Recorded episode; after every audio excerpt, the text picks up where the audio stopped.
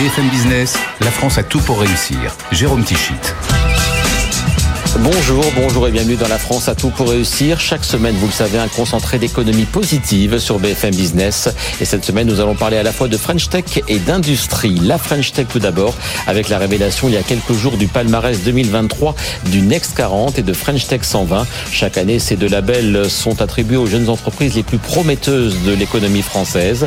Alors, qui sont les nouveaux entrants? Quelles sont les tendances de ce cru 2023 On en parle dans un très court instant. Et on en parlera également avec notre premier invité, Nicolas Bancher. C'est le directeur général de The Plug. The Plug qui fait son entrée dans le Next 40 après une grosse levée de fonds au mois de septembre dernier. The Plug qui propose des bornes de recharge électrique aux copropriétés et aux entreprises.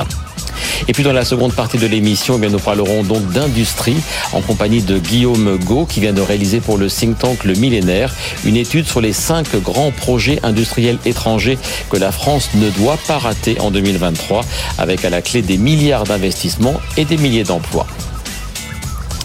C'est donc depuis 2019 un rendez-vous très attendu par la French Tech et par euh, l'économie française en général, la révélation des classements Next 40 et French Tech 120, ces deux listes, ces deux clubs en quelque sorte qui rassemblent les startups les plus performantes et les plus prometteuses. Alors le palmarès 2023 a été révélé en début de semaine. Anthony Morel revient pour nous sur ce qu'il faut retenir de ce nouveau cru de Next 40 et du French Tech 120. 11 nouveaux entrants rien que dans le Next 40. Alors il y a deux licornes. Les licornes, elles sont euh, qualifiées automatiquement. Euh, Ecovadis, spécialisé dans l'évaluation RSE des entreprises, et NW Storm, euh, qui fabrique des bornes de recharge électrique de nouvelle génération. Et puis 9 startups qui ont levé plus de 100 millions d'euros depuis 2021. On peut citer par exemple Flying Whales, euh, qui conçoit des ballons dirigeables pour le transport du fret, InnovaFeed, qui fabrique de la nourriture, alors pour animaux, mais demain aussi pour humains, à partir d'insectes. Beaucoup d'entreprises dans le domaine et dans l'écosystème des voitures électriques, Electra et The Plug, des opérateurs de stations de recharge, ou encore Vercor, qui fournit déjà Renault en, batterie électrique et qui est en train de construire une gigafactory du côté de Dunkerque. Si on devait retenir quelques lignes de force du cru 2023, euh, gros accent sur le secteur de la transition énergétique, sur les start-up industrielles également, avec cette idée que euh, la French Tech, bah, c'est pas juste des lignes de code et de l'ubérisation, ce sont aussi des entreprises qui vont participer à la réindustrialisation euh, de la France. Pas mal de deep tech également, notamment dans le dans le French Tech 120. On peut citer Iten par exemple qui veut remplacer les piles-boutons par des micro-batteries au lithium ou encore Prophecy qui a mis au point un système de vision électronique absolument révolutionnaire. Et l'autre enseignement, Anthony, c'est qu'en 10 ans d'existence, hein, ces entreprises de la French Tech ont pris un poids non négligeable dans l'économie française et surtout elles sont entrées dans notre quotidien. Oui, c'est un peu le message que va essayer de faire passer Emmanuel Macron euh, ce soir face à cet écosystème de la French Tech, sortir des clichés de la Startup Nation qui serait un peu gadget, un peu futile et qu'on oppose à la vraie économie. Euh, d'après euh, l'IFOP, 3 Français sur 5 utilisent au moins une fois par mois un service de la French Tech. On peut citer eh bien Doctolib évidemment pour prendre des rendez-vous médicaux, euh, on euh, covoiture en blablacar, on achète des vêtements sur vestiaire collectif, ça c'est pour la partie B2C, mais il y a aussi le B2B qui transforme la vie de nos entreprises. Là, on peut citer par exemple euh, Miracle qui crée des marketplaces pour les commerçants, Content Square qui optimise le trafic sur les sites de e-commerce, mais aussi des fintech, des startups spécialisées RH, tout ça mis bout à bout, ça pèse dans l'économie. Si on prend l'ensemble du French Tech 120, ce sont près de 50 000 emplois directs, 11 milliards d'euros de chiffre d'affaires. À noter aussi que ce sont des entreprises qui continue d'attirer les investisseurs. Un 13 milliards et demi d'euros levés l'an dernier avec un objectif à 100 licornes d'ici 2030. Et avant de recevoir Nicolas Bancher, le patron de The Plug, une de ces startups qui vient d'entrer dans le Next 40, on va écouter Clara Chapaz, c'est la directrice de la mission French Tech. Stéphanie Colo et Christophe Jacubizine lui ont demandé si ces startups étaient in fine des entreprises solides et durables après une année 2022 globalement un peu difficile tout de même pour l'économie française les grandes tendances qu'on voit, c'est euh, déjà des entreprises solides. Euh, on est euh, sur une année 2022 qui a été une année un peu plus compliquée pour l'ensemble de l'économie. Mais pas trop pour la French Et pourtant, on voit une augmentation du chiffre d'affaires qui passe pour la première fois la barre des 10 milliards d'euros, 11,3 exactement. Donc c'est vraiment un pan entier hein, de l'économie. Et aussi au niveau des emplois. Avec près de 25% d'emplois supplémentaires sur l'année 2022 par rapport à l'année 2021. Donc un écosystème très solide. Une French Tech solide, hein, vous l'avez dit, vous l'avez démontré. elle a levé 13 milliards et demi d'euros l'année dernière, un nouveau record, même si bah, c'est vrai que les levées de fonds ont tendance à s'essouffler un peu depuis l'été dernier. Est-ce que ça veut dire que vous sentez vous aussi dès à présent des coups de frein sur l'investissement? Vous vous attendez à, euh, des, des, coupes dans les effectifs. Back Market a commencé, ils ont euh, licencié 13% euh, des effectifs. Est-ce que voilà, il faut s'attendre à aussi une vague de licenciements comme on connaît dans la tech américaine hein, aujourd'hui? En 2022, c'est sûr, le contexte a changé, le contexte est plus difficile. comme tout le reste de l'économie, l'écosystème French Tech est impacté. Les investisseurs demandent plus de solidité plus de solidité et un regard plus fort porté sur la rentabilité. Donc, qui dit rentabilité dit en effet réflexion sur euh, la façon d'utiliser ces financements et donc l'emploi peut être concerné. Mais euh, il y aura, euh, je pense, et il faut, il faut se le rappeler, ces entreprises de la French Tech, ce sont des entreprises innovantes. Et pour innover, on prend des risques. On prend des risques, c'est d'ailleurs le métier des investisseurs en capital risque, c'est de prendre des risques. Donc il y aura des entreprises euh, qui ne vont pas euh, aller dans une trajectoire toujours haussière, mais il y a aussi, et je pense particulièrement en France, une, une catégorie d'entreprises très solides qui continuent d'employer, qui continuent de se développer et qui ressortiront, je pense, encore plus solides de cette crise. En tout cas, c'est notre ambition de pouvoir les soutenir parce qu'au moment où il va falloir accélérer, il faut qu'on soit prêt. Et voilà précisément une entreprise qui va et qui a envie d'accélérer. Bonjour Nicolas Bancher. Bonjour Jérôme. Vous êtes le directeur général de The Plug, une de ces entrantes dans le Next 40. Alors il y avait deux critères pour entrer dans le Next 40, soit être devenu une licorne en 2022, soit une levée de fonds supérieure à 100 millions d'euros. C'était votre cas. Vous c'était une levée de 240 millions au mois de septembre. C'était un gros, un gros gap, un gros pas dans la vie de The Plug qui a été créé en 2014. Oui, c'était une étape euh, importante euh, qui nous donne aujourd'hui les moyens d'accélérer en France et à l'international. On parlera du développement et de l'accélération. D'abord, euh, rappelez-nous le concept. Vous on est là dans un domaine très tendance. Il y a eu beaucoup euh, de start-up dans le domaine de la transition euh, écologique, dans ce Next 40 et ce French Tech 120. Vous faites, vous produisez des bornes de recharge pour les véhicules, à la fois les particuliers et les entreprises. Rappelez-nous votre concept. Oui, on déploie des bornes de recharge dans les immeubles, immeubles collectifs, donc les copropriétés, et les immeubles de bureaux. La particularité de notre modèle, c'est que c'est nous qui investissons dans l'infrastructure. Il n'y a pas de budget à faire voter au niveau de la copropriété ou du meuble du bureau, ce qui est le plus important. Mhm. Euh, et on fournit ensuite euh, le service aux personnes qui souhaitent bénéficier d'une bande de recharge sur leur place de parking. C'est le même modèle un peu que la, que la fibre. On a un des opérateurs qui vient s'installer dans un immeuble et ensuite se raccorde qui le, qui le souhaite. C'est exactement le même modèle, oui. Ça coûte combien pour ceux justement qui souhaitent ce raccordement? Alors le prix de revient net de la borne, euh, la borne elle-même sur la place de parking, euh, c'est de l'ordre de 500 euros euh, après déduction des subventions. Mhm. Et ensuite, l'utilisateur paye un abonnement qui va entre 20 et 40 euros pour la plupart des utilisateurs. ça peut être plus pour les très gros rouleurs. Donc évidemment, vous, ce qui, ce qui compte, c'est qu'il y ait le, le plus d'utilisateurs qui se plug, qui, euh, qui utilisent The Plug, voilà. Euh, et, euh, et, comment vous évangélisez? C'est compliqué, c'est important, voilà, cette évangélisation? Alors on essaie de communiquer effectivement dans la copropriété pour leur dire qu'il n'y a plus de frein au passage à l'électrique. On travaille aussi beaucoup avec les constructeurs automobiles pour être présents dès l'achat du véhicule, pour que les clients soient accompagnés sur la solution de recharge qui veulent bénéficier une fois qu'ils ont le véhicule. Et vous avez donc un partenariat avec une vingtaine de marques euh, de constructeurs automobiles, voilà, pour que euh, dès qu'on l'achète, on ait aussi la possibilité, l'option, la case à cocher pour rejoindre The Plug. Hein, Exactement, on est intégré à leur parcours client, euh, on s'adapte à leur manière de parler et de s'adresser à leurs clients. Si vous prenez quelques sites de marques automobiles françaises ou étrangères, The Plug apparaît comme une option à cocher dans la configuration du véhicule. L'autre marché, c'est celui des entreprises. Vous êtes aussi de plus en plus, euh, de plus en plus présent euh, dans les entreprises. Combien de bornes sont installées euh, à, à l'heure actuelle dans les entreprises françaises? On a plus de 2000 bornes aujourd'hui et on a surtout beaucoup de bornes qui sont en attente d'installation. donc c'est vrai qu'on a une nette accélération qui est due notamment à l'obligation qu'ont les entreprises de migrer leur flotte de véhicules progressivement à l'électrique. C'est vrai que ça crée une impulsion très forte et une incitation à, à déployer des solutions de recharge. Et pour vous, là, c'est pas le même euh, modèle économique parce que euh, en fait, vous vendez quelque chose et quel que soit le nombre de clients, enfin de, de clients, de salariés, en fait. Donc, c'est pas le même modèle économique. Alors, le modèle est, enfin, le, modèle est comparable. donc on va toujours investir dans l'infrastructure. Euh, la différence, c'est que les entreprises vont déployer les bornes par grappe. Donc on n'est pas borne par borne, on est plutôt sur 10 bornes, 20 bornes, 50 bornes, en fonction de la taille de la flotte euh, qu'il va falloir recharger. Vous me parliez de 2000 bornes en entreprise, d'autres en cours. On n'a pas parlé du nombre de copros équipés à, l'heure actuelle. Combien? Alors aujourd'hui, euh, on a 10 000 immeubles qui ont fait le choix de la solution The Plug partout en France. Ça représente quasiment un million de places de parking qui sont soit déjà équipées, soit qui peuvent être équipés demain lorsque l'utilisateur souhaitera bénéficier de la solution de recharge. Sur votre même modèle économique, est-ce qu'il y a de la concurrence en France? Je crois que du coup, vous avez racheté celui qui était votre concurrent en direct, Born Solutions, à l'occasion de la, de la levée de fonds de septembre 2022. Effectivement, il y a une intégration, euh, un rapprochement avec euh, Born Solutions, ce qui nous permet de, de consolider, de consolider des, des hum, positions qui étaient complémentaires. Euh, on était euh, The Plug très euh, présent historiquement dans les, grandes villes. Born Solutions avait fait le choix de se déployer davantage sur l'ensemble du territoire. Donc il y a une vraie complémentarité.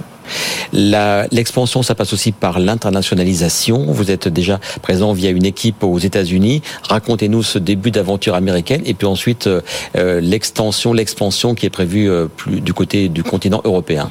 Oui, alors on n'a pas choisi le plus simple euh, en allant euh, commencer euh, notre déploiement international par les États-Unis, mais il se trouve que le marché est légèrement moins mature que le marché français en termes de développement du véhicule électrique. Mhm. Et puis on a exactement les mêmes problématiques, des immeubles résidentiels ou des immeubles de bureaux qui n'ont pas envie de payer, de financer euh, eux-mêmes le déploiement d'infrastructures et donc qui font euh, appel euh, à The Plug pour déployer une solution et proposer le service à l'ensemble des personnes qui souhaitent recharger leur véhicule. Vous avez une quinzaine de personnes sur, sur place qui fait quoi? Du, du commercial essentiellement? Alors du commercial et puis du, de la gestion de projet. Donc on a des ingénieurs qui vont accompagner le déploiement des infrastructures dans, les, dans, les immeubles.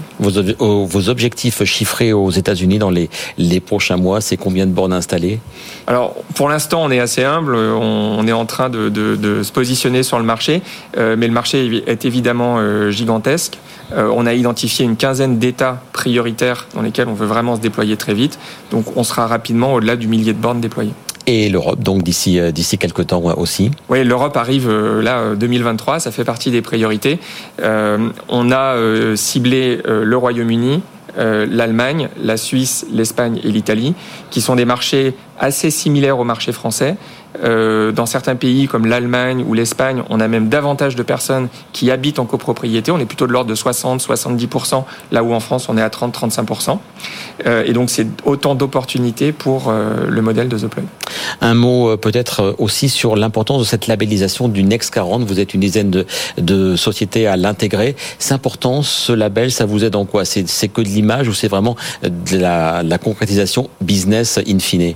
C'est d'abord de la visibilité euh, et euh, ça évidemment on en a besoin pour continuer euh, à faire connaître notre service. c'est aussi de l'accompagnement de la part de la mission French Tech pour nous aider à nous développer, que ce soit en France et à l'international. Et ça, ça, a évidemment beaucoup de valeur pour The Plug dans cette phase de croissance importante. La croissance, ça passe aussi par des, recrutements. Vous avez du mal à recruter comme d'autres secteurs ou est-ce que finalement l'attractivité de votre marque et du secteur de la transition énergétique vous aide beaucoup? Alors oui, euh, il y a une grosse concurrence euh, aujourd'hui pour avoir les meilleurs talents. Euh, la réalité, en effet, c'est qu'en étant une start-up qui se développe vite dans un secteur qui attire, on a une capacité effectivement à attirer des personnes qui viennent tout à la fois pour le job qu'on leur propose et aussi pour leur contribution au sujet de transition énergétique. Et en 10 secondes, enfin vraiment, l'objectif suprême, c'est d'être une licorne, une des nouvelles licornes françaises Alors c'est pas l'objectif suprême, mais oui, c'est toujours un jalon important, on n'en est plus très loin. Euh, mais l'objectif, c'est surtout d'accompagner ce, euh, cette mobilité durable dont on a tant besoin pour l'avenir.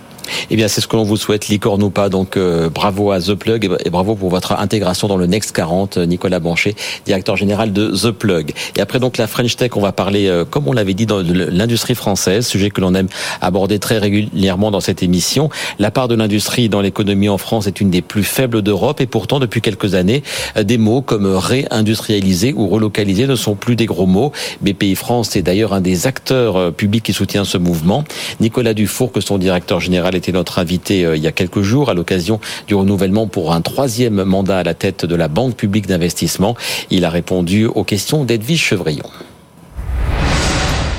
La réindustrialisation, vous voyez bien qu'on est passé de 11% à 9%. Hein, donc, euh, On est passé de 10 à 9,7. Bon, donc oui, mais c'est extrêmement fragile. Hein. Euh, les vents contraires sont importants. Le combat mondial, il est féroce. Le combat européen est féroce, puisque tout le monde veut réindustrialiser en même temps. Hein. On parlera peut-être de l'IRA d'ailleurs. Et, mais la possibilité de réindustrialisation, elle est là. Hein, on, a un, on a un flux de dossiers entrants d'entrepreneurs qui veulent monter les usines qui est très important. Pour réindustrialiser la France, il faut quatre choses, je le dis très rapidement. Il faut des cathédrales, c'est-à-dire des nouvelles très grandes usines. C'est ce que le président de la République a annoncé en juillet à Grenoble avec ST Microelectronics. C'est les, gigafactories de batteries, les gigafactories d'hydrogène dans lesquelles il y a beaucoup d'argent public, sinon elles ne s'installerait pas. Ensuite, il faut que les PME, qui ont toutes des beaux projets dans les cartons, les mettent en œuvre. Hein et donc ça, c'est notre rôle de les mettre en transition par l'innovation. Les PME elles-mêmes ouvrent des usines, font des extensions. Ensuite, il faut que le pays soit attractif. Il se trouve qu'il l'est plutôt pas mal et qu'on attire des usines de partenaires étrangers qui s'installent en France ou qui font des extensions sur leurs usines déjà existantes. Et enfin, le dernier point, qui est le gros sujet de l'année 2022, c'est ce qu'on appelle les start-up industrielles. Donc ça, ce sont des, c'est magnifique à voir, honnêtement. Hein c'est toute une nouvelle génération d'entrepreneurs qui viennent de ce qu'on appelle la deep tech, hein, c'est-à-dire ils font pas que du digital, ils fabriquent, ils inventent des objets complexes. Et à la question pourquoi pas les fabriquer en France, ils répondent oui. Et ils viennent nous chercher pour qu'on les finance et, qu'on fasse monter des usines. Rien qu'en 2022, on a eu 75 projets de cette nature-là. Et notre objectif, dans le plan qu'on a annoncé, euh, c'est de, de engendrer 100 nouvelles usines de plus que le flux naturel par an en France. Bonjour Guillaume Go. Bonjour. Et merci d'être l'invité de la France à tout pour réussir. On va donc parler avec vous de cette nécessité pour la France de poursuivre sa réindustrialisation. Vous êtes vous-même cadre dans l'industrie et l'auteur d'une étude intitulée Méga usine, cinq grandes implantations industrielles que la France ne doit pas rater en 2023. On va en parler dans un instant, mais tout d'abord une réaction à ce que vient de dire euh, Nicolas Dufour, que le directeur général de BPI France, sur les clés, les points forts euh, pour qu'on arrive justement à cette réindustrialisation. Qu'est-ce que vous avez pensé de son de son discours, entre autres sur les cathédrales, les méga-usines. Oui, il a, bien résumé les enjeux, essayer d'attirer les, grandes implantations industrielles, et ensuite en parallèle essayer de développer le, tissu industriel existant euh, avec euh, des subventions à l'investissement et également en, poussant l'innovation avec les startups industrielles. Donc voilà, jouer sur tous les tableaux pour, pour réindustrialiser le, pays. Donc c'est assez bien résumé. Alors on, on, en vient donc à cette étude que vous euh, publiez au nom du millénaire. Rappelez-nous d'ailleurs ce qu'est le millénaire. Sur le site, on trouve cette phrase que je trouve très intéressante. C'est un think tank gaulliste réformateur guidé par l'intérêt national. Nous nous appliquons à proposer des politiques publiques pour remettre la France sur le chemin de la grandeur. Vaste programme, comme aurait dit le général. Vaste programme. Oui, le millénaire, il va travailler sur les, sur les questions économiques, sur les questions de souveraineté industrielle. Euh, et également sur les questions scientifiques. Euh, il y a aussi un aspect euh, analyse, analyse politique de l'évolution politique des différents pays en Europe, avec une vision voilà, assez gaulliste qui travaille sur les questions de souveraineté, d'innovation. Et cette vision gaulliste ou gaulienne, est-ce qu'elle manque un peu à nos, à nos politiques, cette vision des grands projets, cette vision de la stratégie, peut-être même un retour du plan, même si on a un commissaire au plan, mais on l'entend peu. Mais est-ce que, est-ce que vous diriez que c'est un peu ce qui manque à la stratégie de la France depuis quelques décennies? Oui, et à la fois il y a un certain retour à cette, à, cette planification, à ces grands projets industriels. On, commence à s'inspirer de, projets qui ont appliqué cette stratégie, de, pays qui ont appliqué cette stratégie, comme la Corée du Sud. Donc oui, je trouve que depuis quelques années, il y a, il y a quand même un, un retour à la à la politique industrielle assez forte et c'est très positif. Alors ces cinq projets dont vous dont vous parlez dans votre rapport, euh, ces cinq projets à ne pas rater, on va vous les avez donc identifiés et listés. On en parle dans un instant, mais tout d'abord Nathan Cocampo nous les présente.